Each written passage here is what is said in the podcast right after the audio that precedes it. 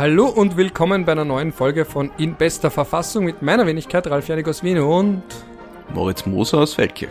Wir sind bei der ersten Folge des Jahres 2024 und am Anfang von Jahren machen ja Medien, wir sind ja kein, wir sind ja, glaube ich, rechtlich ein Medium, aber wir verstehen uns jetzt nicht als Medium und auch nicht als Medium im Sinne von Medium. Schön formuliert.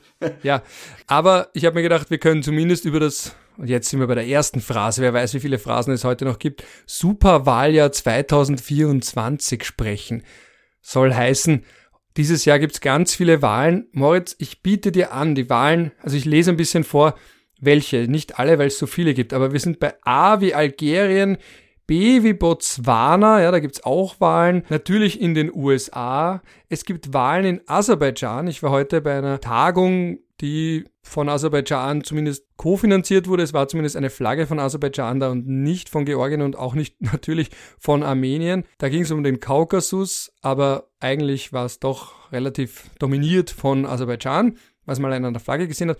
Und da habe ich gehört, dass auch in Aserbaidschan der Präsident gewählt wird. Also es wird auch dort Präsidentenwahlen geben. gewählt. Ja. Leider kann man keine Anführungszeichen äh, in einem Podcast machen, aber ich mache sie, ich mache sie jetzt trotzdem. Ja, der hat nämlich verfrühte Neuwahlen ausgerufen, weil er natürlich den Boost von der erfolgreichen Rückeroberung von Bergkarabach gleich mitnehmen möchte, um sein Standing, seine Legitimation, seine Popularität noch einmal einzuzementieren mit Wahlen, wo übrigens auch die OSZE eingeladen ist zur Wahlbeobachtung. Warum? Naja, weil er weiß, dass er gewinnen wird, also kann er auch gut und gerne Wahlbeobachter zulassen. Dann gibt's auch Indien. In Indien finden auch Wahlen statt. Im Iran, ja, gesetzgebende Wahlen.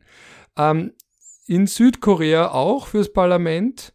Dann Taiwan hatten wir schon, ja, auch das weltpolitisch nicht ganz irrelevant, wo ja auch der Pro-Unabhängigkeits- Kandidat, wenn man es so sagen will, gewonnen hat. China hat ja gleich damit reagiert, zu sagen, das ist eine Art Provokation. Dann, wenn wir jetzt, ich habe das alles von dem Wikipedia-Eintrag, eben List of Elections in 2024, da ist dann natürlich Europa auch mit Österreich auch und nicht nur Österreich, sondern auch Steiermark und Vorarlberg, ja, ist auch dort verzeichnet. In Belarus gibt's Wahlen zum Parlament. Bosnien-Herzegowina gibt's Regionalwahlen in Kroatien zum Parlament, natürlich die europäischen Wahlen, es gibt Präsidentschaftswahlen in Finnland, es gibt in Georgien auch Wahlen, sowohl zum Parlament als auch zu Also ja, Ralf, wir wissen, es wird viel gewählt. Kommt zum Punkt. Ja, ja, Local Elections gibt es auch im Vereinigten Königreich und ganz, ganz wichtig, auch in Tuvalu und Palau wird dieses Jahr gewählt. Hast du schon jetzt Lieblingswahlen in diesem für die Welt so entscheidenden Schlüsseljahr? Ich werde halt ganz viele Phrasenschweinsätze und Worte verwenden. Ja, ich meine, es ist berufsbedingt, muss ich fast sagen, die Vorarlberger Landtagswahl. Äh, was Wikipedia natürlich vergessen hat, ist, glaube ich, glaube, sind Gemeinderatswahlen in Salzburg auch noch und die Arbeiterkammerwahl nicht zu vergessen. Die stehen nicht, du könntest den Wikipedia-Eintrag entsprechend bearbeiten, damit auch die, was, Salzburger Gemeinderatswahlen? Ich glaube, ja und Arbeiterkammerwahlen, dass man die auch vielleicht aufnimmt, ja. Ist die Frage, wo hört man auf? Welche Wahl ist nicht so bedeutsam, dass sie in den Wikipedia-Eintrag hineinkommt zu den Wahlen des Jahres 2024? Ja, ich glaube, dass die nicht territoriale Selbstverwaltung in Österreich sogar Wikipedia dann irgendwann zu viel ist. Aber es steht zumindest drin, dass beim Vereinigten Königreich East Midlands Mayoral Election stattfindet und die Greater Manchester ich weiß nicht mal, ob ich es richtig ausgesprochen habe. Ich nehme an, das wird die Wahl zum Bürgermeister sein. Ja, das sind Bürgermeisterwahlen. Da ist nämlich, wenn man da draufklickt in der Vorschau, ist da jedenfalls ein Foto von einem Herrn. Ich weiß nicht mal, wer das ist. Ich klicke da jetzt einfach drauf, um zu wissen, wer das ist. Ja, der Kandidat Andy Burnham. Auch interessant. Bei dem gibt es ein Foto und von Dan Barker, sein Herausforderer, von dem gibt's kein Foto, ja. Also da hat irgendjemand. Ja, das ist, muss man aber eher dem Staff vom, vom Herrn Barker äh, vorhalten als dem anderen, weil die, wenn du gute Leute hast, dann gibt's auch auf Wikipedia Fotos von dir. Der Herr Barker hat nicht mal einen eigenen Eintrag. Der Andy Burnham, der der amtierende Bürgermeister von Manchester ist, der hat einen eigenen Wikipedia-Eintrag. Den klicke ich jetzt aber nicht mehr an. Aber es steht da, ist ein British politician who has served as Mayor of Greater Manchester since 2017. He served in Gordon Brown's cabinet as Chief Secretary to the Treasury from 2007 to 2008, Culture Secretary from 2008 to 2009 and Health Secretary from 2009 to 2010. Also wir sind vom Superwahljahr von den USA bis hin zu den Bürgermeisterwahlen in Greater Manchester gekommen und zu Andrew Murray Burnham, das ist der amtierende Bürgermeister von Greater Manchester. Ja, sind wir schon sehr weit gekommen. Also wenn das drinsteht, dann dürften die Arbeiterkammerwahlen eigentlich meiner Meinung nach auch hinein, aber wahrscheinlich sind es gebietsbezogene Wahlen und nicht körperschaftsbezogene Wahlen. Und in Innsbruck wird, glaube ich, auch noch gehört, oder? Die, da, die geistern ja schon längste Zeit herum. Das ist ja bei den, bei den Städten mit eigenem Statut äh, in der Regel so, dass die von den allgemeinen Gemeinderatswahlen verschiedene Termine haben, weil die auch ein Selbstauflösungsrecht haben in der Regel. Eine Stadt mit eigenem Statut, was ist denn das? Haha, haben wir das nicht ungefähr schon 50.000 Mal besprochen? Ich kann es nicht oft genug hören. jetzt, jetzt verlieren wir, glaube ich, gerade die Hälfte unserer Zuhörer und Innen. Ist egal, wir sind nur für die Hartgesottenen da. Und das okay, Ihnen kannst ja, du weglassen, ich glaube, uns hören wirklich nur Männer zu. Na, meine, meine, meine Schwiegermama und meine Mama hören zu. Das ist, erinnert mich heute, weil bei einem Prozess, da hat einer der Zeugen, äh, die mutmaßlich nicht so unbedingt hundertprozentig die Wahrheit gesagt haben, gesagt, nein, er hat seiner Mama versprochen, dass er nur die Wahrheit sagen wird. Das und nichts als die, die Wahrheit. Also, Städte mit Statutarstaat, ja. sag jetzt mal die also, Wahrheit. Städte mit eigenem Statut. Eine Stadt mit eigenem Statut ist eine äh, Gemeinde, die äh, neben der Gemeindeverwaltung auch die Bezirksverwaltung besorgt und wo eben der Bürgermeister auch äh, der Vorstand des Magistrats ist und der Magistrat ist im etwa das, was sonst die Bezirkshauptmannschaft macht, gleichzeitig mit Gemeindeverwaltung eben.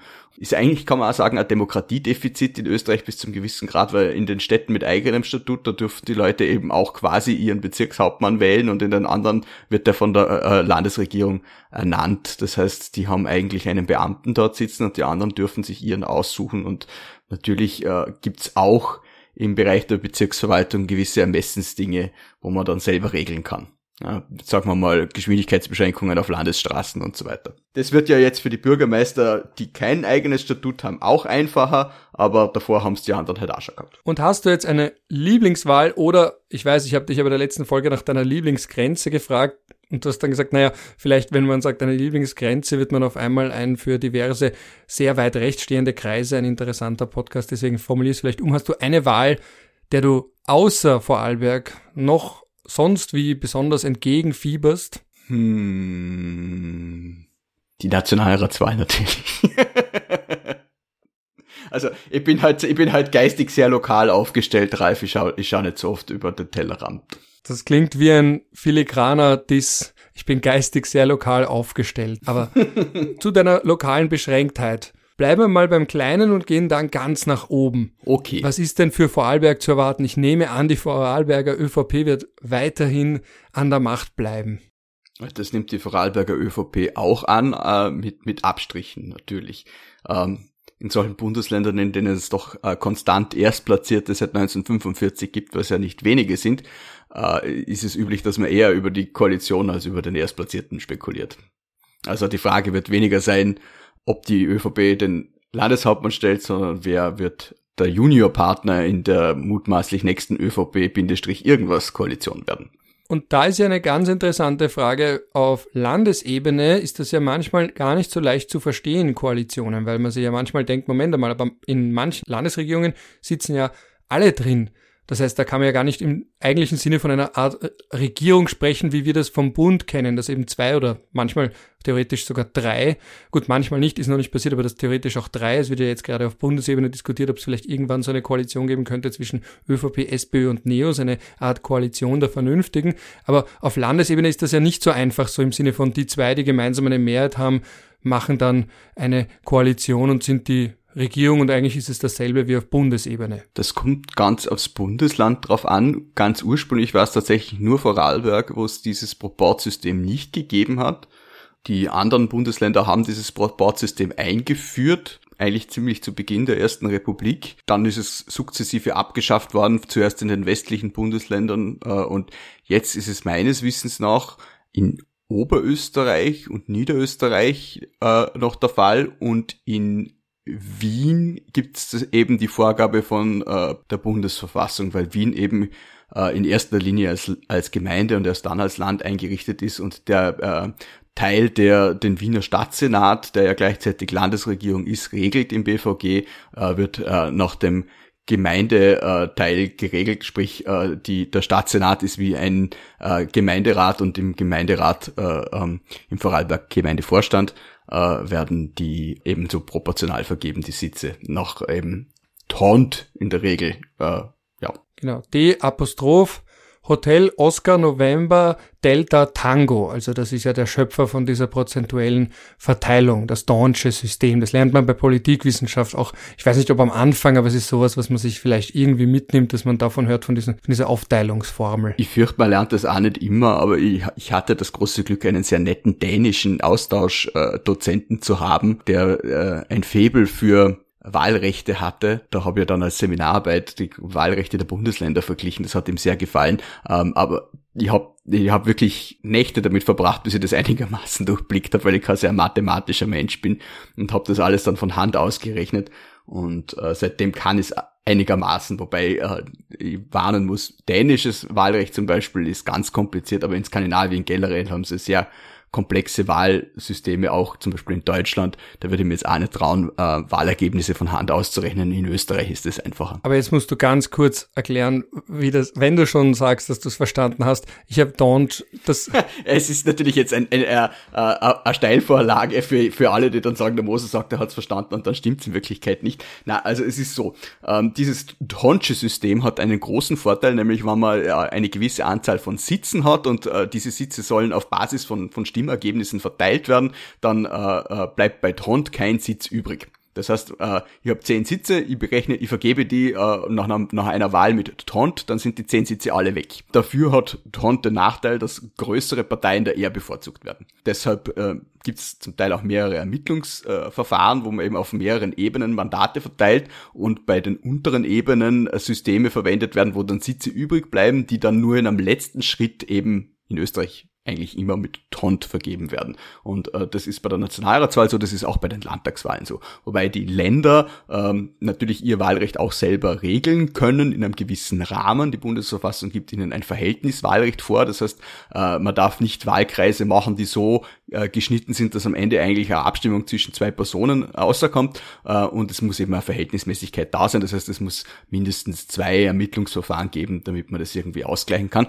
Ähm, und ähm, da hat ja in Wien auch lange äh, den Streit um den Faktor gegeben, weil man auf unterer Ebene in der Regel, äh, also viele Bundesländer verwenden der Hagenbach-Bischof, das ist eine kleine Abwandlung von Tont, wo ich äh, den, den Faktor um 0,5 oder um 1, je nachdem, also ich glaube, äh, Hagenbach-Bischof selber ist 1, äh, äh, vermehre, um dann die äh, Sitze vergeben zu können. Das ist ein bisschen minderheitenfreundlich, aber nicht so minderheitenfreundlich wie äh, das haarische Verfahren, das bei der Nationalratswahl äh, auf den Regionalwahlkreis und Landeswahlkreisebene zum Einsatz kommt. Also das heißt, in den Bundesländern ist es generell so, dass die äh, Verteilung der Sitze auf die Stimmen immer noch ein bisschen äh, fördernd für Großparteien ist. In Vorarlberg war es zum Beispiel bei der letzten Wahl so, das habe ich ausgerechnet, dass die, äh, hätte man jetzt im ersten Ermittlungsverfahren äh, bei den äh, Regionalwahlkreisen nicht Hagenbach-Bischof verwendet, sondern äh, das haarische Verfahren, dann hätte die FPÖ ein Mandat mehr bekommen und die ÖVP eins weniger eben bei diesen äh, äh, Sachen kann man sich halt immer ein bisschen aussuchen, weil so diese ganz hundertprozentige Verteilung gibt's halt eben nicht, weil auch wenn ich jetzt äh, 100 Mandate hätte und sage, jedes Prozent kriegt ein Mandat, dann habe ich immer noch Kommastellen und muss mir immer noch was überlegen. Also es ist eine etwas komplexe Sache und sie wird umso komplexer, äh, je mehr man äh, äh, zum Beispiel regionale Dinge äh, berücksichtigen muss, weil man eben sagt, ja, wir haben sowas wie Wahlkreise auf unterer Ebene, weil wir wollen, dass alle Regionen irgendwie vertreten sind. Es wird jetzt in Vorarlberg etwas ad absurdum geführt, weil ähm, die Wahlkreise so geschnitten sind, dass eigentlich ziemlich viele Mandate schon im ersten Ermittlungsverfahren weggehen äh, und deshalb die Spitzenkandidaten äh, auf der Landesebene eigentlich in der Regel in allen Wahlkreisen kandidieren und sich dann aussuchen, welches Mandat sie annehmen. Äh, ja, das kann man natürlich auch so machen, muss man aber nicht. Ja, es wird auch bei den Wahlen zum Europäischen Parlament eingesetzt, also den, im Großteil der Mitgliedstaaten der EU, um die Sitze des Mitgliedstaats den dort kandidierenden Parteien zuzuteilen, wie ich den Wikipedia-Eintrag dazu entnehme. Und in Österreich, das wusste ich auch nicht, wird es im dritten Ermittlungsverfahren bei Wahlen zum Nationalrat, bei den Hochschülerschaftswahlen und bei den Betriebsratswahlen angewandt. Und weil du eben vorhin Schweiz-Hagenbach-Bischof-Verfahren angeführt hast. Also die Namensgebung erinnert an den Basler Kantonspolitik Eduard Hagenbach-Bischof. In Israel ist es wiederum das Bader-Ofer-Verfahren, benannt nach Johanan Bader und Abraham Ofer, die Mitglieder der Knesset waren und die diese Initiative eingebracht haben. Und in Deutschland hat man es ursprünglich eingesetzt und dann wurde es ersetzt durch das Haare-Niemeyer-Verfahren und dann wieder durch das St. Laug-Verfahren. Also das ist für jemanden, der wie mich jetzt, der Bovi studiert hat, aber danach nie wieder politikwissenschaftlich gearbeitet hat, wirklich verwirrend. Also unterm Strich bleibt einfach nur drüber für mich, okay, man schaut, dass die Stimmen irgendwie fair auf die Parteien aufgeteilt werden. Ungefähr so, ja. Ich glaube, wir haben einige Ausspracheverbrechen begangen, ich glaube, äh, das haarische Verfahren ist nach einem Amerikaner, glaube ich, benannt oder einem Briten, der Hare geheißen hat. Also das meine ich Hairs Verfahren nennen. Und in Deutschland nennt man es ha äh, Haare Niemeyer und in äh, und ich glaube, den zweiten Begriff der, der äh, das ist ein französisches Wort, ich mag es nicht einmal aussprechen, das äh, äh, Wahlrecht, das sie, also das Ermittlungsverfahren, äh, das sie jetzt anwenden bei der Bundestagswahl, das ist, glaube ich, ein Franzose gewesen. Aber ich spreche kein Französisch, deshalb erspare ich uns das alles. Ich erspare es auch allen. Bei mir ist immer die Frage, wenn ich irgendwo ein Bewerbungsschreiben hingeschrieben habe, habe ich mir immer gedacht, was schreibe ich jetzt bei Französisch? Ich hatte es in der Schule und war ein paar Mal in Frankreich und rede halt immer sehr viel und freue mich, wenn die Menschen mich verstehen. Auf welcher Ebene Französisch spreche ich jetzt? Und als Völkerrechtler muss man ein bisschen Französisch lesen und verstehen können, aber es ist ein sehr peinliches Französisch. Du, du musst einmal bei mir vorbeikommen. Ich habe eine sehr nette Nachbarin, die Französin ist und die ausschließlich Französisch spricht, nämlich mit allen. Und auch mit mir, obwohl sie weiß, dass ich kein Französisch spricht, aber ich finde es auch sehr entwaffnet, weil sie, sie redet einfach immer so drauf los und man, man sagt dann halt so, oui, oui. Je comprends tout. und, Problem? Äh, hin und wieder muss ich dann meine Frau holen, weil die kann ein bisschen besser Französisch, weil ich, also, sie nehme ich überhaupt und die gar nicht. Das Dornsche Verfahren ist übrigens nach Victor Dorn benannt. Das war ein belgischer Jurist. Und auch interessant, im angloamerikanischen Raum spricht man vom Jefferson-Verfahren, das also nach Thomas Jefferson, und es steht bei Wikipedia extra dabei, dass die, dass der Daunt nicht vom Jefferson-Verfahren wusste. Also da gibt's wahrscheinlich irgendwen oder gab's irgendwen, der gesagt hat, der hat das von ihm kopiert und deswegen hat's da extra jemand anderer wiederum auf Wikipedia richtig gestellt. So stelle ich mir das zumindest vor. Warum das extra da steht, er nicht Kenntnis vom Jefferson-Verfahren hatte. Das Tonsche Verfahren und das Jefferson-Verfahren sind ja eigentlich wirklich auch zum Berechnen äh, dann die einfacheren als die anderen. Also es ist wirklich nicht so schwer. Man schreibt dann die Wahlergebnisse nebeneinander der Parteien in der Reihenfolge der Höhe. Also keine Ahnung, Partei A hat 10.000, kriegt Partei B 5.000, Partei C 2.000. Schreibst 10.000, 5.000, 2.000 und dann fangst an zu dividieren. Also dann durch zwei, durch drei, durch vier. Also dann steht 10.000 drunter steht 5.000, dann 3.333 und so weiter. Und so viele Mandate wie da sind, werden die dann der Reihe nach vergeben. Und das ist der ganze Trick dahinter. Deswegen nennt man es auch Divisorverfahren. Man verwendet es übrigens auch zur Ausschussbesetzung, äh, eigentlich glaube ich fast überall in Österreich, also wenn jetzt irgendwo äh, im Nationalrat oder im Landtag Ausschüsse zu besetzen sind und man sagt, wer kriegt wie viel Sitze, dann wird auch Taunt verwendet. Und man würde jetzt zum Beispiel in Österreich typischerweise einfach denken, gut, die Parteien, die gemeinsam über 50 Prozent der Stimmen bekommen haben, können automatisch dann auch eine Regierung bilden, weil sie auch automatisch 50 Prozent im Nationalrat mindestens haben oder 50 Prozent plus eins. Es ist ja in, in, äh, so, dass du in der Regel in Österreich, äh, wenn du über 50 Prozent der Stimmen hast, da über 50 Prozent der Mandate hast. Also diese Regel kann man schon annehmen, weil eben ähm, da müssten schon sehr viele sehr kleine Parteien sein, dass die irgendwie schlechter aussteigen gegen eine einzige große und so. Also ähm, es hat aber natürlich zu Beginn der Zweiten Republik ein Wahlrecht gegeben, das ähm, dadurch, dass es eben nur zwei Ermittlungsverfahren gegeben hat, äh, regional verankerte Parteien, auch bekannt als die ÖVP, äh, bevorzugt haben. Und es hat dann, glaube ich, zwei Wahlen, zwei Nationalratswahlen auch gegeben, wo die SPÖ mehr Stimmen hatte als die ÖVP, aber weniger Mandate gemacht hat. Und es war auch eine der Reformen, die die SPÖ dann gemeinsam mit der FPÖ gemacht hat, noch als sie äh, Kreiskind der Minderheitsregierung war, das Wahlrecht zu ändern. Das hat auch der FPÖ getaugt, weil sie da auch ein bisschen profitiert hat. Die einzige, die verloren hat, war die ÖVP. Jetzt kann man natürlich irgendwas von, von Gerrymandering oder wie man das nennt, daher reden, aber im Endeffekt war es eine, eine äh, Fairness-Frage auch, weil, wie gesagt, die, die eine Partei zweimal mehr Stimmen hatte und dann äh, trotzdem mit weniger Mandaten ausgestiegen ist. Weil solche Debatten haben wir in Österreich ja nicht, dass man sagt, das Wahlrecht und die Wahlkreise werden extra so hingebogen, damit eine Partei in den USA eben, wenn wir das bezeichnen als Gerrymandering, äh, wo man es ja so nennt, wo man ja sagt, Moment, das wird genau so hingebogen, dass die Republikaner ihre Mehrheiten haben, obwohl sie, wenn man es anders machen würde, keine hätten. Also dass man da eigentlich in den Auszählungsprozess eingreift. Das hat einerseits damit zu tun, dass wir eben äh, kein Zwei-Parteien-System haben, Nicht mehr. wo sich sowas natürlich leichter machen lässt. Und andererseits die, die äh, Wählerschichten doch zumindest innerhalb größerer Regionen relativ homogen verteilt sind. Das heißt, du hast es vielleicht in der Steiermark, die eine Gemeinde ist rot und die andere ist schwarz, aber du hast keine Wahlkreise, die so ausschauen, dass man das irgendwie berücksichtigen könnte.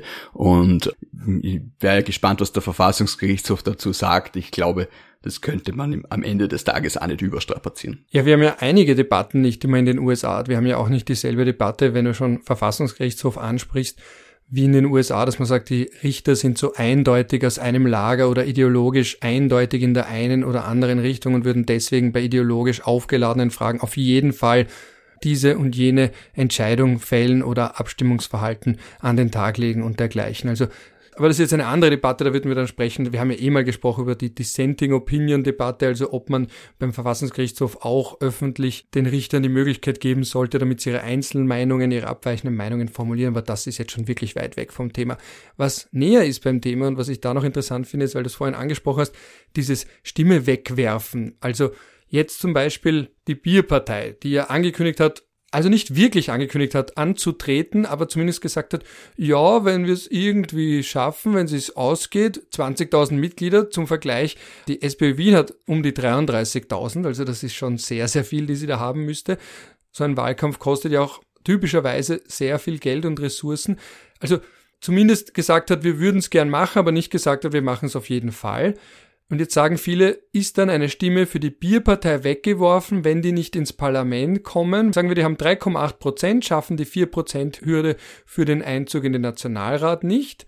Und die Stimmen sind dann quasi weggeworfen. Das, das glauben ja viele oder viele haben ja dann die Sorge, und das ist ja auch oft das Problem von Kleinparteien, dass viele sich sagen, ah, bevor die Stimme weggeworfen ist, unter Anführungsstrichen, stimme ich vielleicht doch für eine etablierte Partei, die jedenfalls fix in den Nationalrat kommt. Da muss ich die Leute allgemein beunruhigen. Es gibt bei jeder Wahl und bei fast jeder Partei Stimmen, die nicht berücksichtigt werden.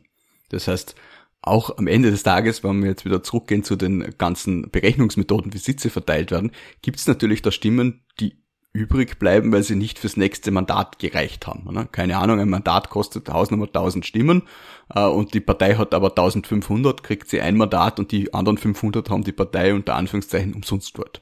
Und äh, insofern kann man sagen, äh, das Risiko, dass meine Stimme nicht gewertet wird, ist bei jeder Partei, bei jeder Wahl vorhanden. Aber was sagt man jemandem, der überlegt, die Bierpartei zu wählen oder vielleicht auch die KPÖ oder eine, wer weiß, eventuell aus dem Nichts entstehende, wie Phönix aus der Asche hervorkommende Partei, die an der Grenze kratzt zum Nationalrat, aber es dann doch nicht schafft.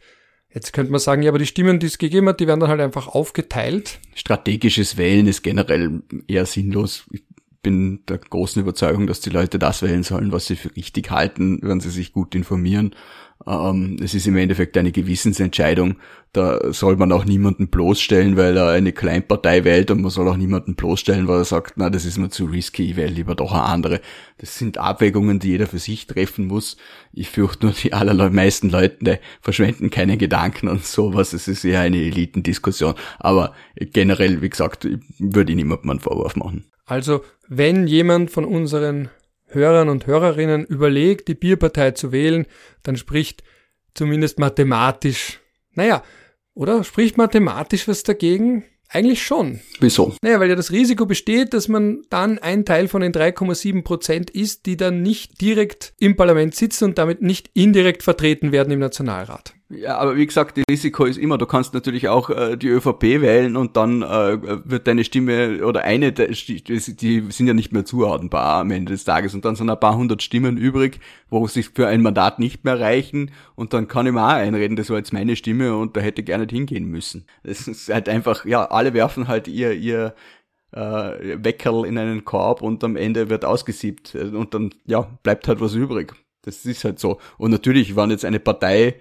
3,7 Prozent macht, bleibt halt mehr übrig als jetzt bei jeder anderen Partei, die die Hürde geknackt hat und wo dann Mandate zugerechnet werden. Das ist schon klar, dass da mehr Stimmen unter Anführungszeichen weggeworfen werden. Ich halte die Prozenthürden grundsätzlich für vernünftig, weil sie einfach einer Radikalisierung an den Rändern auch entgegenwirken. Das allgemeine Argument ist immer, man erleichtert Koalitionsbildungen. Ich bin eher äh, ein, ein Fan des Radikalisierungsarguments, aber ja. Und vier Prozent ist ja gar nicht so viel. In der Türkei braucht man zehn Prozent, um ins Parlament zu kommen. Ah, du hast überall diese Länder, die so Minderheitenthemen haben, wie die Türkei, äh, die keine Kurdenpartei haben will. Oder auch Liechtenstein hat, glaube ich, eine Zeit lang eine 18%-Hürde gehabt, weil sie ähm, den Einzug der Nazi-Partei verhindern wollten und der Staatsgerichtshof hat das dann irgendwann aufgehoben. Ich glaube, die haben jetzt 8%, wenn ich es richtig im Kopf habe. Also überall dort, wo man eigentlich äh, gewissen, gewisse Tendenzen verhindern möchte, äh, gibt es solche Prozenthürden äh, auf in, in einem höheren Ausmaß. Äh, es ist ja auch auf, auf Länderebene äh, sind sehr häufig auch 5% Hürden.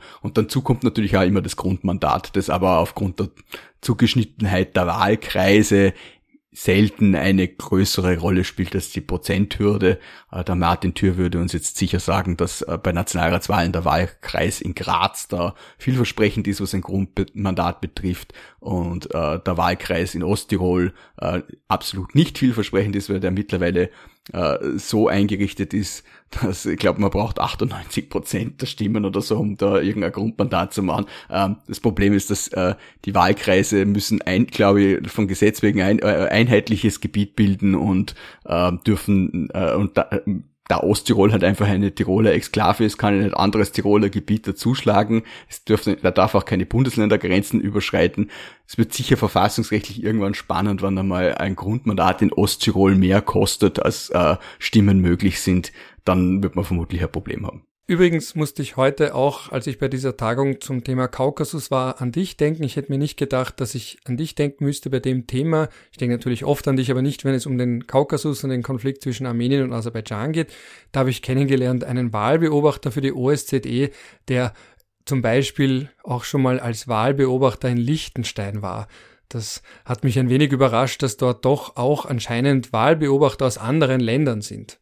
Es sind auch in Österreich Wahlbeobachter aus anderen Ländern da. Also das gibt's auch. Aber äh, es fällt einem halt nicht auf. Wir haben das doch nicht nötig. Wir sind doch eine Vorzeigedemokratie. Ja, aber das ist halt, das ist halt immer so ein bisschen eine Deal-Geschichte, wenn man halt den Staaten auf dem Weg zur vollen Demokratie verkaufen will, dass sie Wahlbeobachter brauchen, dann muss man es halt selber auch zulassen. Wobei ich ehrlich sagen muss, dass ich die Nützlichkeit von Wahlbeobachtermissionen für überschaubar halte. Ja, es ist zumindest eine Art Gütesiegel und auch für Beobachter aus dem Ausland immer so eine Art Orientierung. Also für mich ist das schon etwas, wenn ich lese von Wahlen, dann schaue ich zumindest in den Ländern, wo man weiß, dass es demokratiepolitische Probleme gibt, dann schaue ich, gab es Wahlbeobachter? Wer waren diese Wahlbeobachter? Weil irgendwen findet man ja immer, also auch bei den Wahlen zum Beispiel äh, in, in Belarus, glaube ich, da hat man ja, wenn nicht sogar einen oder mehrere Österreicher gefunden, zwielichtige Gestalten, die dann quasi gesagt haben, ja, wir sind aus Österreich, ein Land mit hohen demokratiepolitischen Standards und stellen da jetzt einen Gütesiegel aus, einen Persilschein aus und sagen, na eh alles toll und der Lukaschenko ist eh vollkommen legitim gewählt worden. Es hat auch Wahlbeobachter bei dieser ominösen Krim-Abstimmung gegeben. Also man, man, merkt schon, die Despoten haben gemerkt, dass Wahlbeobachter etwas sind, wo man drüber streuseln kann, weil es gut klingt und einem aber nicht wehtut. Weil sagt, wenn Wahlbeobachter wirklich wehtun würden, dann wird es in Aserbaidschan auch keine geben. Ja, aber es ist davon auszugehen, dass Aliyev diese Wahl auch halbwegs fair gewinnt, weil zum Beispiel bei den letzten Wahlen die großen Oppositionsparteien gar nicht mitgemacht haben. A. Und B. Weil er und das ist etwas, was wir, glaube ich, oft unterschätzen, ja durchaus großen Rückhalt in der Bevölkerung hat. Also dieses Bild, das wir oft haben, wenn wir jemanden bezeichnen als Diktator zum Beispiel, ist ja das, das wir noch assoziieren mit Stalin oder so. Also mit jemandem, der die Bevölkerung wirklich systematisch unterdrückt. Ich lese gerade ein sehr interessantes Buch, das heißt Spin Dictators. Da geht es eben darum, dass die heutigen autoritären Staatsführer eben nicht mehr mit brutaler Gewalt und Niederknüppeln regieren, sondern eben mit einem Spin, den sie kreieren, wo sie sich selbst dann auch entsprechend verkaufen, gut verkaufen, gute PR-Arbeit leisten und durchaus breiten Rückhalt genießen. Das heißt jetzt nicht, dass das ein Rückhalt ist, der basiert auf freiem Meinungsaustausch, sondern eben durch auch gezielte Manipulation. Aber es lässt sich nicht einfach so sagen, dass die zum Beispiel gegen den Willen der Mehrheit oder gegen den Willen von allen oder auch gegen den Willen einer signifikanten Minderheit regieren. Also auch ein Aliyev sitzt fest im Sattel und muss sich vor Wahlen nicht fürchten. Und was ich vorhin gesagt habe, noch übrigens, ich habe vergessen, es finden ja auch in Russland Wahlen statt übrigens dieses Jahr. Aber es finden auch in Nordkorea Wahlen statt, Ralf. Es gibt überall Wahlen. Es gibt keinen Staat, der nicht wählt, außer, glaube ich, der Vatikan. Die sind wenigstens ehrlich. Naja, da wählt ja auch jemand quasi gemeinsam, oder? Ja, stimmt. Der Papst wird gewählt von, den, von den Kardinälen. Aber zu einer demokratischen Wahl gehört ja nicht nur die Wahl. Da gibt, die demokratische Wahl beginnt ja quasi, wann die letzte Wahl vorbei ist. Und da äh, beginnt bei der Grundlage dafür, dass äh, ähm, Parteien in einem fairen Wettbewerb zueinander treten können. Und da haben wir auch Diskussionen, oder? wenn man jetzt an die äh, äh, Finanzierung des Wahlkampfes äh, von Sebastian Kurz denkt, wo halt auch die Frage aufgetaucht ist, ist es fair, äh, wenn jemand so viel Geld in einen Wahlkampf steckt oder auch bei Frank Stronach war dieses Thema da. Da war dann plötzlich äh, die ÖVP, die jahrelang gegen Wahlkostenbeschränkungen, Wahlkampfkostenbeschränkungen war, dann plötzlich ganz schnell als Stronach aufgetaucht ist. Ja, die Diskussionen hast du überall auf einem anderen Niveau. Ich sage jetzt so Dinge wie freie Meinungsäußerung und Demokratie, Rechtsstaat, das sind kommunizierende Gefäße und man kann schon äh, sich das eine oder das ohne das andere vorstellen, aber so wirklich äh, funktionieren in einem Sinn einer äh, äh, freien Demokratie, wie wir sie verstehen, tut das nur, wenn, wenn die alle äh, zusammen auftreten in der einen oder anderen Schattierung. Das stimmt, weil Aserbaidschan ist ja auch bei der Pressefreiheit auf Platz 153 von 180 Ländern und natürlich ist dort auch jetzt nicht unbedingt ein Paradebeispiel für die freie Meinungsäußerung und dergleichen, ja.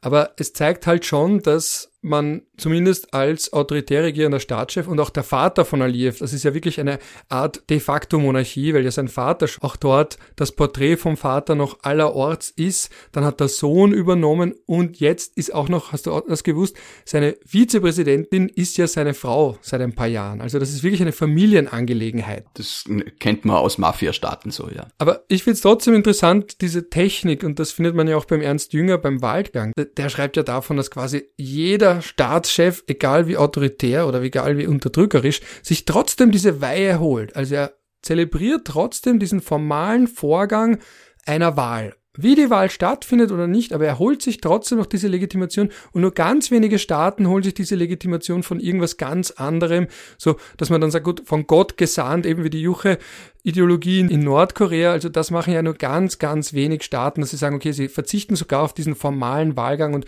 wie du sagst, in Nordkorea, in Nordkorea, wann waren die letzten Pseudowahlen in Nordkorea? In Nordkorea gibt's Wahlen zum Volkskongress, glaube ich, nennen die das auch. Und da werden halt die Leute dann hingetrieben und wenn du nicht auftauchst, dann äh, entweder Wähle oder, oder Kugel. Ja. Und äh, auch die oberste Führung wird dann formal von diesem äh, Marionettenparlament gewählt. Oder vielleicht auch nur per Akklamationen, aber irgendeine irgendeinen Krönungsmoment gibt's überall. Und das ist halt in der Regel ähm, nur in Monarchien so, dass, dass, dass Gott sich diese Leute aussucht oder auch nicht. Ähm, und in Demokratien halt umgekehrt und die anderen tun halt so, als ob. Hm. Weiß ich gar nicht, was ich darauf antworten kann. Deswegen schaue ich nochmal kurz zu den Ländern, die auch Wahlen haben, weil ich so interessant finde, diese Liste. Wer es zum Beispiel auch geschafft hat in diese Liste ist Somaliland. Das heißt, das ist ein kleiner PR-Erfolg, weil Somaliland ist ja kein UNO-Mitglied und auch als Staat höchst umstritten und von keinem Land anerkannt. Es gibt so de stabile de facto Regime, die haben bessere Wahlen als man anerkannter Staat. Genau, und da denke ich mir dann, dass das für so ein de facto Regime, wie man es völkerrechtlich, also Jochen Frohwein hat ja den Begriff eingeführt, um zu beschreiben, es gibt Gebilde, die faktisch bestehen, die riechen wie Staaten, die aussehen wie Staaten, die sich benehmen wie Staaten, aber nicht behandelt werden wie Staaten. Eben, und Somaliland ist ja auch sowas. Seit den 90er Jahren, seit Siad Barre, der Diktator von Somalia, der war seit 1969 an der Macht, dann 1991 im Zuge des Bürgerkriegs geputscht wurde, gibt's ja dort keine allgemein anerkannte und seit eben 1991 bestehende Zentralregierung und Somaliland hat sich dann ja früh eigenständig erklärt. Die haben übrigens nicht gesagt, dass sie sich abspalten, sondern sie haben gesagt, sie lösen den Bund, den sie 1960 mit dem italienischen Teil, also dem italienisch verwalteten kolonialen Teil eingegangen sind, wieder auf. Aber sind sie nicht der italienisch verwaltete Teil eben? Als, äh, Somaliland ist ja äh, nordwestlich, glaube ich, oder? Wenn ich es richtig im Kopf habe. Das grenzt es nicht da an Äthiopien und Djibouti. Das Gebiet wurde so genannt, nachdem die Briten eben von der ägyptischen Verwaltung 1884 diesen okay. Teil übernommen haben. Also Somaliland ist der britische Teil. Okay. Es gibt nämlich auch die These, dass er deswegen besser funktioniert als Somalia, weil die Briten einen besseren Kolonialjob bei der Administration gemacht haben als die Italiener. Das ist der Grund. Nichts gegen die Italiener, ich mag sie wirklich sehr, aber ich hätte sie jetzt auch nicht als die Verwaltungsspezialisten eingeschätzt. Unabhängig davon, dass das natürlich auch eine faschistische Eroberung gewesen ist und man da vielleicht keine Scherze drüber treiben sollte. Ich muss auch ganz kurz mich korrigieren. Somaliland ist anscheinend von einem Land anerkannt, nämlich von Taiwan. Das ist der klassische Move, dass die Länder, die nicht so weit anerkannt sind, sich zumindest untereinander gerne mal anerkennen. Also so wie Abchasien Südossetien anerkennt. Ja, genauso wie Transnistrien, Transnistrien und Abchasien und Acharien und wie sie alle heißen, sich immer gegenseitig irgendwelche Pseudobotschafter schicken. Ja, schön. Genau, es gibt ja auch die unrepräsentierten Nationen und Völker, die eine eigene Organisation haben, die Unrepresented Nations and Peoples Organization, die ja keine internationale Organisation ist im völkerrechtlichen Sinne, weil dazu müsste sie ja aus Staaten bestehen. Das ist ein wunderschöner Widerspruch in sich. Eine internationale Organisation aus Gebilden, die sich als Staaten ansehen, die aber eigentlich keine internationale Organisation im, im völkerrechtlichen Sinne sein kann, weil dafür müsste sie aus Staaten bestehen. Es ist eine andernationale Organisation. Ja, oder eine, eine Parallelwelt internationale Organisation. So wie in einer Parallelwelt Somaliland ein Staat ist, Taiwan ein Staat ist, zweifelsfrei ein Staat ist und all die anderen Gebilde zweifelsfrei Staaten sind. Gut, aber bevor wir da jetzt zu weit vorwegnehmen, was wir in unserer nächsten Grenzfolge mit Sicherheit besprechen werden, kann man sich gleich notieren. In circa einem Jahr werden wir das wieder aufgreifen, Somaliland und die Grenzen zu Rest-Somalia und ob das jetzt zwischenstaatliche Grenzen sind und so weiter und so fort. Zurück zum eigentlichen Thema. Letztes noch in Bezug auf Österreich. Jetzt haben ja alle ganz viel Angst vor Herbert Kickel. Wir fürchten uns ja ganz gerne in Österreich. Ich kann mich erinnern, wir haben uns, als ich groß geworden bin, haben wir uns alle vor Jörg Haider gefürchtet. Dann haben sich alle vor Heinz-Christian Strache gefürchtet. Jetzt fürchten sich alle vor Herbert Kickel obwohl der natürlich trotzdem eine Sonderstellung hat. Äh, Sonderstellung im Sinne von, wie er auftritt, wie er rhetorisch ist, was er vorhat, was er auch öffentlich ankündigt und dergleichen. Aber gleichzeitig für Medien ist er, und das ist ein bisschen das Dilemma, was ihn wahrscheinlich auch so groß macht, derselbe Mechanismus wie bei Sarah Wagenknecht, wahrscheinlich bei ganz vielen von derartigen Politikern, dass er ja auch dadurch groß wird, weil für Medien ist das ein gefundenes Fressen, weil der hat knackige Saga, da kriegt man Klicks. Wenn er eine Fahndungsliste öffentlich ankündigt, auf der Leute stehen, dass dann Medien quasi sagen, ja, er hat eine Fahndungsliste und das berichten, als wäre es was ganz Normales und dergleichen. Aber jetzt sprechen ja alle vom kommenden Rechtsruck in Österreich und einem Volkskanzler Kickel, Bezeichnung, die er sich selber ja auch gegeben hat und andere übernehmen sie. Ja, das ist eben diese klassische Dynamik, die du ansprichst und die Medien bis zum gewissen Grad auch für ein äh, Dilemma stellt, weil man natürlich eben einerseits über Dinge berichtet, die interessant sind und sich dann äh, Dinge interessant machen, die berichtet. Ja, die FPÖ hat das perfektioniert und äh, sie wissen genau, was sie tun müssen, um an den richtigen Strängen zu ziehen. Ich glaube, ich habe die Geschichte mit dem Messerschleifer eh schon mal erzählt, oder? Aber da ist die, die FPÖ nach Vorarlberg gekommen, beziehungsweise Herbert Kickel und hat einen Messerschleifer mitgebracht und hat dann gesagt, die Leute sollen doch mit ihren stumpfen Messern kommen und er macht sie wieder scharf und so. In der, in der stillen Hoffnung, dass wohl ein Aufschrei kommt und so, oh mein Gott, jetzt laufen sie schon mit den spitzen Messern Gegend herum. Die Polizei hat dann, glaube ich, gebeten, dass man es nicht macht aus Sicherheitsgründen und sie haben es dann auch unterlassen. Aber es sind halt so gezielte Provokationen, wenn man sie fragen würde. Nein, das sind natürlich keine gezielten Provokationen, aber. Das ist die Nacht der stumpfen Messer also. Ja, genau. Einerseits ermüdet das äh, alles ein bisschen, andererseits äh, äh, ist natürlich auch die Gefahr, dass man dann zum, zum, zum Nachtwächter wird, zum Biedermann. Ähm, ja, das ist eine schwierige Abwägungsfrage. Ich fürchte mich nicht für Herbert Kickl. Man kann ihn ja auch entzaubern, so wie man sehr viele Politiker entzaubern kann. Ich fand, dass der Karl Nehammer bei seinem ZIP-2-Interview ihn, will jetzt sagen nicht entzaubern, da sind wir wieder bei der nächsten Phrase, ich habe ja Phrasen angekündigt, aber er hat zumindest schon ganz gut auf ihn hingehaut. Jetzt sagen natürlich viele, ah, ja, das ist nur Rhetorik und so weiter und so fort, aber es ist schon interessant, dass da Nehammer sich genau diese Lücke versucht zu suchen und zu holen, die durch die Nichtwahl von Hans-Peter Doskozil frei geworden ist oder frei geblieben ist, nämlich der Mann der Mitte, der sich abgrenzt ins linke Extrem, das schiebt man jetzt dem Andreas Babler und der SPÖ zu und das rechte Extrem, das schiebt man dem Kickel zu, beziehungsweise das, das hat er sich selber zugeschoben oder das nimmt er sich auch sehr gerne. Und das halt jetzt Karl Nehammer als Mann der Mitte auftritt, der auch sagt, und das war ja ganz, ganz perfide, so gesehen, der dem, Heinz, dem Heinz Kickel, sage ich, dem Heinz Christian Kickel, genau, äh, dem Herbert Kickel vorwirft, dass er als Innenminister viel zu weich war, weil er viel zu viele Asylanträge zugelassen hat und so viele Flüchtlinge in seiner Zeit anerkannt wurden, was ja natürlich dann auch perfide ist, weil das ja Faktoren sind, die Österreich gar nicht unilateral großartig beeinflussen kann, wie viele Anträge in welchem Jahr reinkommen. Ja, aber das ist ja der Klassiker des Populismus ich verspreche alles, weil, weil ich den Leuten nicht erklären muss, wie es funktioniert, weil es es gar nicht interessiert. Die sind, diese Leute sind Systemverweigerer, Systemvernichter, Systemdesinteressiert. Die wollen das alles nicht. Denen ist das wurscht, ob die Republik brennt. Und wenn du denen den Unterschied zwischen EGMR und äh, EuGH erzählst, dann sind sie schon im Tiefkoma. Denen kannst du alles versprechen, weil sie es nicht interessiert. Und das wissen die Leute, die das machen, genauso. Und da würde ich jetzt nicht nur die rechte Seite hineinnehmen, da ist die, die äh, linke Seite genauso dabei auf der extremen Seite. Da werden auch Versprechungen gemacht, die man nicht haben will. Strategisch sehe ich das genauso wie du, da hat der Doskozil der ÖVP sicher geholfen und ich würde der ÖVP, wenn sie es gut anstellt, auch ähm, strategisch bessere Chancen einräumen, als das jetzt allgemein so gesehen wird. Aber es kann natürlich auch sein, dass das, dass es nicht gut anstellen. Aber äh, der Mann der Mitte, das ist natürlich schon ein Branding, äh, das äh, dann der Nehammer jetzt abholen kann. Ja, ja ich glaube, er ist einer der österreichischsten Österreicher, die es gibt. Ich habe jetzt auch zu Weihnachten, wo ich die Social Media Accounts mir angesehen habe von den unterschiedlichen Politikern. Irgendwo habe ich auch ein Foto gesehen von seinem Wohnzimmer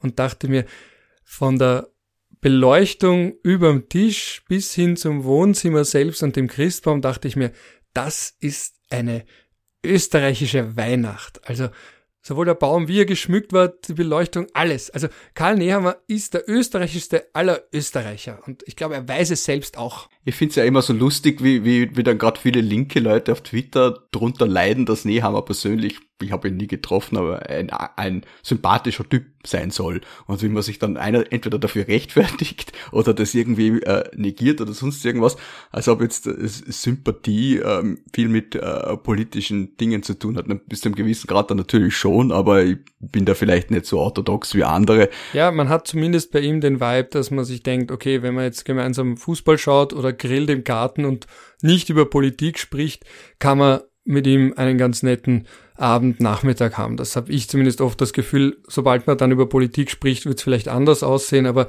wenn man einfach nur bleibt bei, was ist dein Lieblingsfußballteam und wie isst du deinen Burger gern und dergleichen oder halt auf einer oberflächlichen Schmähbruder-Ebene wird es wahrscheinlich funktionieren. Das ist so der Vibe, den man da bekommt. Aber gut, das ist schon viel zu viel äh, Gossip, der völlig irrelevant ist. Letztes Ding noch, ich muss es schon ansprechen, die wichtigste Wahl wahrscheinlich dieses Jahres. Du wirst es dir wahrscheinlich eh schon denken, Finnland. San Marino. In San Marino wird auch gewählt dieses Jahr. die wählen ständig. Ja. Die wählen ihre Regierung zweimal im Jahr. Es wird auch in Venezuela gewählt. Da möchte Maduro natürlich diesen Makel, der seiner Amtszeit anlastet, nämlich dass er bei den letzten Wahlen nicht legitim gewonnen hat und eben danach diese Verfassungskrise, die wir heute schon wieder vergessen haben, ausgelöst wurde, als Juan Guaido, der auch mittlerweile in Vergessenheit geraten ist, sich ausgerufen hat als oder ausgerufen wurde von der Opposition auch als Interimspräsident gemäß der venezolanischen Verfassung. Ich hätte mir nie gedacht vor ein paar Jahren, dass ich mir mal die venezolanische Verfassung ganz genau ansehe. Ich glaube, es war Artikel 231, aber bitte, man nagle mich nicht fest.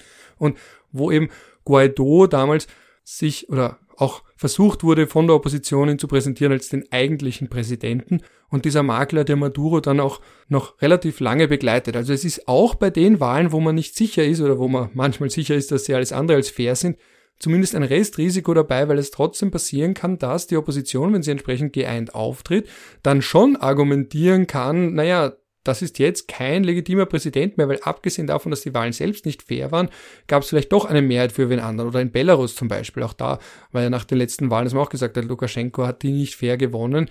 Eigentlich hat seine Herausforderin ja. ist, äh, ist die Wahlsiegerin und dergleichen. Also das, das darf man nicht unterschätzen. Also zum Beispiel deswegen glaube ich auch, dass Aliyev in Aserbaidschan die Wahlen vorgezogen hat, weil er jetzt weiß, jetzt hat er wirklich, ich meine, nicht, dass irgendeine Chance bestehen würde, dass wer anderer gewinnt. Das ist alles ein Kunstfehler, Ralf. Wenn ich, wenn ich die Wahl nicht richtig inszeniere, dann kann ich es natürlich verlieren und dann oder so verli äh, oder so gewinnen, dass man weiß, dass ich sie eigentlich nicht gewonnen habe. Ähm, ich würde jetzt nicht sagen, dass die in Aserbaidschan demokratische Wahlen anzetteln. Du musst die Wahl halt einfach so inszenieren, dass nach innen keine Zweifel aufkommen und dann nach außen wurscht sein kann. Und äh, wenn du natürlich schon so angeschlagen bist, dass jeder weiß, kein Schwein würde dich mehr wählen und du dann mit 80, 90 Prozent der Wahl gewinnst, dann ist das natürlich ein, ein innenpolitisches Risiko.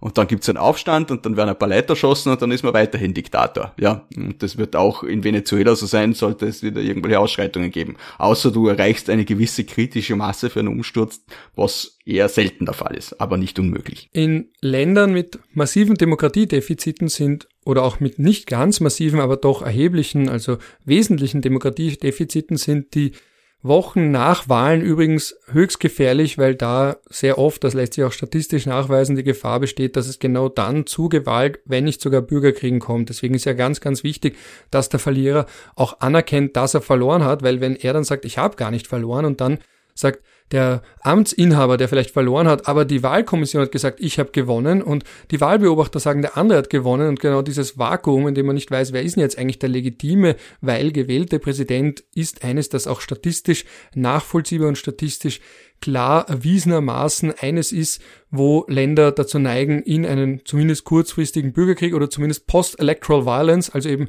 nach Wahlen Gewalt zu kippen. Mir fällt übrigens nur ein einziger Fall ein, wo so ein Diktator abstimmen hat lassen und dann ist es äh, nicht zu seinen Gunsten ausgegangen und tatsächlich dann äh, äh, hat er das auch akzeptiert. Jetzt musst du sagen, welches? Chile. Ah, ja, ja. Da gibt's übrigens einen sehr guten Film, der heißt No dann kann ich allen empfehlen über diese über diese Abstimmung. Äh, der Chile hat, äh, durch die vielen Sanktionen unter Pinochet dann äh, wirtschaftlich sehr gelitten und Pinochet hat dann versucht, sein äh, Regime auch innenpolitisch und wirtschaftlich zu stabilisieren, indem er eine Abstimmung über eine neue Verfassung hat abhalten lassen, ähm, die ihm dann quasi so, glaube ich, auf Lebenszeit zum Präsidenten gemacht hat, was auch immer. Er hat halt Legitimität gesucht und wollte halt einfach auch das Ausland befrieden äh, und aus mir nicht ganz erklärlichen Gründen hat das nicht geschafft, diese Abstimmung so zu manipulieren. Wahrscheinlich eben auch, weil das Ausland halt gewisse Forderungen gestellt hat, weil wenn das manipuliert hätte, dann hätten sie es erst nicht anerkannt. Also er hat halt mehr Zugeständnisse machen müssen, als gesund für ihn war und hat am Ende dann tatsächlich diese Abstimmung auch verloren und dann ist Chile zur, zur Demokratie zurückgekehrt. Humpelnderweise aber doch. Ja, aber es passiert schon, dass Länder auch nach lange anhaltender Diktatur, wie im Falle Chiles auch sogar von außen herbeigeführter Diktatur, Henry Kissinger ist ja vor kurzem im zarten Alter von 100 Jahren gestorben, der ja auch einer der Architekten des Coups war, also auf seiner langen Liste von geopolitisch fragwürdigen und menschenrechtspolitisch und menschenrechtlich und demokratiepolitisch und außenpolitisch fragwürdigen Dingen hat er ja auch eine Rolle gespielt beim Coup d'etat gegen Salvador Allende 1973. Ja, da gibt's ja diesen Scherz dann äh, äh, auf Englisch, wo, wo man sagt, äh, um, ähm, Kissinger is like um, a Teflon pan. Nothing keeps sticking on him except for chili. Ah, ja. Ich habe irgendwann gelesen, irgendwer hat gesagt, wie Kissinger gestorben ist, only the good die young oder so. Das fand ich schon sehr, sehr böse. ja, das war auch ein bisschen böse. Aber ja, es ist auch wieder spannend, wie Leute so äh, äh, perzipiert werden, oder? Weil im deutschsprachigen Raum war, war ja Kissinger eigentlich äh, ein Elder Statesman, dem, wo man ja äh, äh, Freudentränen vergossen hat, wenn er, wenn er sich irgendwo hingesetzt hat. In anderen Ländern hätte man ihn wahrscheinlich, wenn er nur eingereist wäre, sofort verhaftet. So, so äh, unterschiedlich kann die Sichtweise auf Menschen sein. Vor allem in Kambodscha und Laos Laos, die bis heute die Folgen seiner Politik, die er auch abgesegnet und mitgestaltet hat, nämlich die massive Bombardierung und auch den Einsatz von Streumunition äh, bis heute die Folgen spüren. Ja, also dort ist er eher persona non grata. Ich fand das auch, wie er verstorben ist, ganz, ganz peinlich. Einige von den Tweets und sonstigen Pressemitteilungen von europäischen Politikern, unter anderem auch aus Österreich, also Caroline Edstadler oder eben Karl Nehammer, wo ich mir dachte, ihr müsst jetzt nicht ein Loblied singen auf Henry Kissinger, wenn ihr nichts sagt, ist es auch nicht schlimm. Und da fand ich auch sehr bezeichnend, dass es eben von außen sehen Leute manchmal besser aus, als wenn man sie näher kennt. Jetzt nicht optisch, sondern äh, wenn es geht um ihre, um ihre Legacy dass eben Joe Biden in seiner Stellungnahme wesentlich zurückhaltender war und sogar subtil kritischer war und kritisch war, als eben die ganzen Stellungnahmen aus Deutschland, Österreich und dergleichen. Und ich will jetzt nicht aufreißen, diese globaler Süden gegen Norden Debatte mit Israel, Palästina, doppelte Standards und so weiter. Wirklich nicht. Dazu fehlen mir im Moment die Nerven. Dazu habe ich schon genug äh, Diskussionen geführt und auch nur mitbekommen. Aber es ist natürlich schon so, wenn man jetzt als Westen sich hinstellt und von Menschenrechten so gerne spricht und dergleichen und dann völlig unreflektiert nur davon spricht, was für ein großer Staatsmann Henry Kissinger war, und ohne auch nur in einem kleinen Nebensatz zu erwähnen, dass er vielleicht in weiten Teilen der Welt höchst umstritten ist, weil seine Politik zum Beispiel in Chile dazu geführt hat, dass man ein wie lange was 17 Jahre circa, also von 1973 bis 1991, 90 Chile anhaltende Diktatur hatte, äh, die Bombardierung von Laos und Kambodscha und so weiter und so fort. Das sind jetzt nur die Beispiele, die wir jetzt schon angesprochen haben, dass man vielleicht zumindest in einem Nebensatz was davon sagt. Aber so ein reines Loblied, wo sogar Joe Biden als US-Präsident wesentlich weniger emphatisch war, da dachte ich mir schon, das ist geschichtsvergessen und es ist auch ein bisschen dieses österreichische Anbietern und groß sein wollen, weil natürlich hat Karl Nehammer dann ein Foto gepostet von sich mit Henry Kissinger. Und natürlich hat Sebastian Kurz ein Foto von sich gepostet mit Henry Kissinger, wo ich mir denke, der Henry Kissinger hat in seinem Leben mehr Hände geschüttelt als weiß nicht was, jetzt fällt mir kein gutes Beispiel ein, was es auch verdammt oft gibt. Gäbe auch keines wohl. Ja. Eben, also und erinnert sich wahrscheinlich an, so wie bei der Queen auch, das sieht man immer ganz nett bei, bei The Crown, wo es jetzt eine neue Staffel gibt, die ich eigentlich noch schauen muss, die hat auch in ihrem Leben so unfassbar viele Hände geschüttelt und dann dazu begleitend Smalltalk geführt, der sich vielleicht gar nicht an den Karl Nehammer erinnern kann. Ich meine, okay, wenn er die Hand von Karl Nehammer geschüttelt hat, daran kann er sich wahrscheinlich schon erinnern, äh, aber, aber der Punkt ist einfach, dass noch, auch noch dieses, wenn österreichische Politiker ihre eigene Größe unterstreichen wollen, indem sie Fotos machen und posten mit großen Namen, und, um sich ein bisschen von dem Glanz zu holen. Das ist für mich immer so ein ugh, Moment. Es ist schon lange so, Ralf, und es wird noch lange so sein. Wir leiden eh alle mit. Lass uns noch kurz zum Abschluss über The Crown reden. Hast du die, die Staffeln überhaupt nicht gesehen? Die neue noch gar nicht. Also Spoiler, obwohl du kannst mir nicht spoilern, okay. weil wir sind ja jetzt an dem Punkt, den wir schon selbst so alt sind, wir miterlebt haben. Das ist ja, ja eben, aber ich habe die, hab diese Staffel eben so ein bisschen ja, ich meine, es hat, kann, man kann, man kann berechtigte Kritik an allen Staffeln üben, aber die hab, die hab ich extrem gossipy irgendwie gefunden und auch so Dinge, wo man sich denkt, das ah, hätten sie nie gesagt, das hätten sie nie getan, äh, nicht einmal im Ansatz, ja, wo man sich ja denken kann, die Familie hat eigentlich genug Drama zu bieten, dass die Realität schon ausreichen würde, aber offensichtlich ist das nicht immer der Fall. Das denke ich mir allgemein bei Serien und Filmen, die nicht according to true events sind, also die nicht auf der Realität, die ausrecherchiert wurde, basieren, sondern sagen, sie basieren auf einer wahren Geschichte und dann gibt's noch ein bisschen was, das man dazu erfindet. Das finde ich immer wieder unnötig, weil die Realität hat mehr als genug zu bieten. Dachte ich mir auch bei The Crown, wo ich dann bei manchen Szenen auch bei den letzten Staffeln immer wieder dann gegoogelt habe und gesehen habe, das hat in der Form doch nicht stattgefunden. Zum Beispiel dieser Brief, den er vorliest auf Walisisch, das hat in der Form nicht stattgefunden bei Prince Charles und dergleichen. Und das denke ich mir. Ich habe dann auch in den Weihnachtsfeiertagen in einem ruhigen Moment äh, mir angesehen, The Witcher, da war auch so eine Serie, wo ich dachte, oh mein Gott, was da alles passiert. Und da haben sie auch gesagt, auf True Story. Und dann sieht man ja, die True Story war, dass es wirklich die Briefe gegeben hat an eine Familie, die in ein Haus eingezogen ist und rausgekommen ist eine Geschichte, in der es geht um einen Kinderblut trinkenden Entführungsring.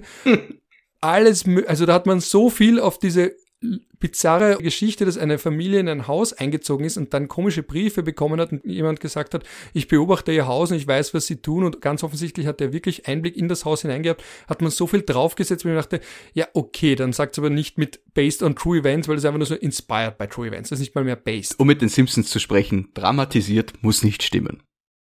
Ja, wir haben jetzt nicht ein einziges Wort verloren zu den Wahlen in Uruguay und El Salvador. Das ist natürlich schrecklich, Ralf. Das müssen wir Auch uns für eine Togo. weitere Folge aufhalten. Ja, ich sollte liebe Grüße von äh, äh, meinem Freund Paul ausrichten. Er sagt mir, ich soll dir am Ende ein bisschen abwürgen, weil du äh, äh, zu Längen tendierst. Sagt dem Paul, wir haben eine Stunde Richtwert und du hast doch, ach, na. Grüße ihn einfach ganz nett von mir. Togo haben wir auch nicht besprochen. Tunesien wird ein neuer Präsident gewählt. In Südsudan gibt's auch eine Wahl. In Südafrika wird gewählt. Im Chad also wir haben ganz viele Wahlen nicht erwähnt und natürlich haben wir jetzt auch nichts zu den Wahlen in den USA gesagt. Da müssen wir vielleicht wirklich irgendwann eine eigene Folge, wahrscheinlich rund um die Wahlen. Da ist ja das Praktische, es ist immer derselbe Termin. Vielleicht ist es jetzt, da möchte ich mal positiv zitieren den Michael Fleischacker, der hat mir einige Artikel abgewürgt, damals bei Addendum und aus heutiger Sicht völlig zu Recht, weil er gemeint hat, das ist zu dieser Phase höchst spekulativ und bietet keinen journalistischen Mehrwert oder wie man bei den Schwaben sagt, das ist so schwätzen, damit geschwätzt ist und das wäre halt gewesen, schreiben, damit geschrieben ist. Ich kann mich noch erinnern und ich bin so froh, dass er mir diesen Artikel damals zurückgeworfen hat und gesagt hat, das schreibt man nicht, weil da habe ich einen Artikel geschrieben, warum es für die USA Sinn macht, jetzt in der Spätphase der Trump-Regierung den Iran anzugreifen, damit Trump auf jeden Fall wiedergewählt wird. Das wäre so ein richtig schlecht gealterter Artikel geworden, höchst spekulativ und alles. Und wenn man jetzt schon über die US-Wahlen spricht, ist zwar ein Gaudium und dergleichen, man kann alles Mögliche hineinprojizieren, aber richtigen Mehrwert würde es wahrscheinlich nicht bieten. Da hat unsere Diskussion rund um Wahlen in San Marino und Somaliland vielleicht ein bisschen Mehrwert mehr Mehrwert gegeben als eine Diskussion zum heutigen Zeitpunkt zu den USA, wo wir dieselben äh, Floskeln austauschen würden wie bei allem anderen. Und jetzt muss ich die ganze Zeit an deinen Freund Paul denken äh, und wir denken, okay, jetzt ist da genau der Moment, den er angesprochen hat. Also dann bin ich einfach mal ruhig am Ende. Na, es ist eh recht drauf, du darfst eh noch was sagen. Ich sag, der, der Paul hört mit dem, wenn wir Glück haben, gar nicht zu, weil er gerade sich um sein Kind kümmert oder jemanden verhaftet oder sonst irgendwelche neckischen Dinge macht, die man halt so tut. Er ist Polizist, muss man an der Stelle sagen. Ja, ja, ja also ich glaube, die Leute haben das schon checkt, dass er Polizist ist und nicht Mafioso oder so. Aber wir können gerne noch über was anderes reden, wenn du magst. Nein, wir haben okay. ein wunderschönes Ende gefunden. Wir trotzdem, wir haben ja ganz kurz was zu den USA gesagt auf einer Metaebene. Ähm, ja, und ein, nein, ein Wort möchte ich dazu schon noch sagen. wir, wir, so wie wir uns in Österreich gerade kollektiv gruseln vor Kickel, das heißt jetzt nicht, dass ich das entwerten will und sagen, ah, ist alles okay und so weiter. Das bitte auch nicht, ja. Aber man sieht das auf weltpolitischer Ebene natürlich genauso mit Trump. Also, dass er jetzt quasi, dass alle sagen, ich glaube, er gewinnt, ich glaube, er gewinnt und so weiter.